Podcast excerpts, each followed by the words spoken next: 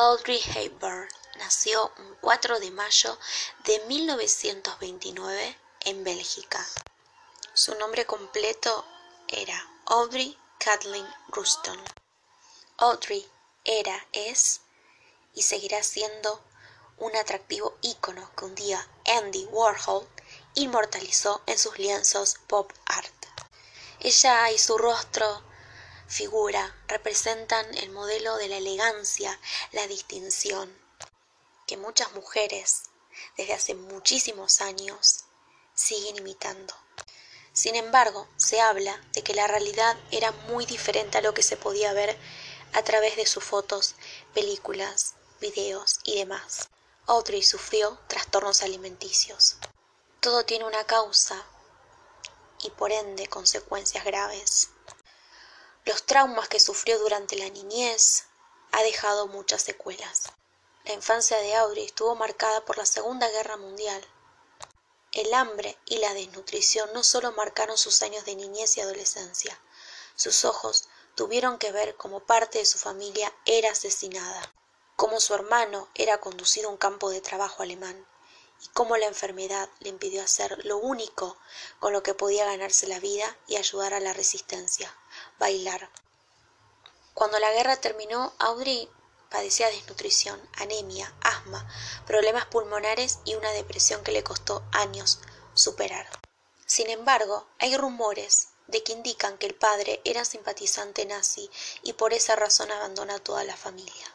Aubrey estudió canto, baile en Inglaterra. Además tenía otros talentos, como dibujar. También estudió baile en Ámsterdam. Su primer papel en una película fue en un film inglés que se llamó One Wild Oat, en la cual actuaba como recepcionista de un hotel. Pero su primer papel de importancia fue en la película Secret People, en el cual realizaba el papel de una bailarina prodigio, algo que Audrey hacía muy bien. Pero todos sabemos que Audrey se lanzó a la fama con éxito en Hollywood en la película Vacaciones en Roma junto a Gregory Peck. En un principio se pensó el papel para Elizabeth Taylor, pero el productor quedó fascinadísima con la primera prueba de cámara que hizo Audrey. Después de esos cuatro meses que rodó la película, viajó a Nueva York. Además, previamente a Vacaciones en Roma también estuvo haciendo musicales, como en Los Ángeles y en San Francisco. Luego llegaron películas como Dos en la carretera, Una cara con Ángel, My Fair Lady, Breakfast at Tiffany, pero obviamente se llevó su primer Oscar gracias a Vacaciones en Roma. Luego llegaron películas como Sabrina, pero bueno, yo tengo mi película favorita que es Funny Face. Audrey era una mujer inteligente y de gran sensibilidad y siempre acertó en los papeles que elegía transmitía muy bien esa emotividad con la que cautivaba al espectador. Ella siempre buscó el afecto, tenía una necesidad de cariño y comprensión muy grande. Su primer matrimonio fracasó. Mel Ferrer fue su primer marido. Pero ese no fue el golpe más duro que recibió Audrey. Lamentablemente sufrió un aborto espontáneo luego de caer de un caballo. La depresión volvió a su vida con la misma intensidad que al igual que el pasado. A todo eso se le sumó la autoexigencia. Gran parte de su éxito se basaba en su físico. Sufrió además de anorexia nerviosa. Los años de tragedia y pérdidas en la guerra jamás se borraron de la mente de Audrey. Sumado a todo esto, imagino todo lo que tuvo que soportar y aún así se mostraba fuerte, dulce, empática con todo el mundo. Finalmente en 1988 se retira de lo que es el cine para dedicarse a UNICEF, al Fondo de Emergencia para la Infancia. Era la llave de la verdadera felicidad para Audrey. Nunca vino de la mano del éxito como actriz o de la admiración del público, sino de su ansia por recibir y por la necesidad de ofrecer afecto a los que más necesitaban. Una curiosidad eh, un poco graciosa para mí, pero bueno, tal vez hay muchos que lo padecen y pido perdón. Es la hidrofobia, le tenía miedo, pavor al agua.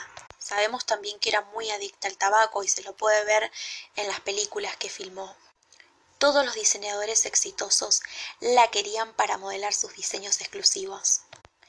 Luego de del fallido matrimonio que tuvo con Mel Merrer, se casó con un doctor italiano llamado Andrea Totti, con el que tuvo su segundo hijo Luca. Otro dato curioso es que 25 años después de su fallecimiento apareció un testamento de Audrey y sus dos hijos mantienen una batalla legal con la fundación que lleva el nombre de su madre. Ellos son los legítimos herederos y reclaman a varios funcionarios de esa entidad un dinero que al parecer se han apropiado desde que la actriz falleció. Espero ver muy pronto el documental de la directora Elena Cohen, que ya salió en varias plataformas de Netflix, pero que todavía en Latinoamérica y parte de Europa no llegó. Para mí, Audrey es más que talento, más que belleza. Es humanidad, amor, dulzura. Es un ejemplo a seguir, un modelo a seguir. A pesar de todo lo que vivió, fue una mujer muy fuerte que luchó, por conseguir esa felicidad o ese afecto que le hacía falta. Por eso me quise centrar más que nada en las curiosidades sobre cómo era su vida, más allá de sus éxitos de taquilla, más allá de la cantidad de diseñadores que la hayan convocado o de la cantidad de revistas en las que apareció. Voy a leer algunas de las frases más icónicas que tiene Aubrey. Una dice, solo la gente sencilla sabe lo que es el amor. La gente complicada trata tanto de causar impresión que pronto agota su paciencia.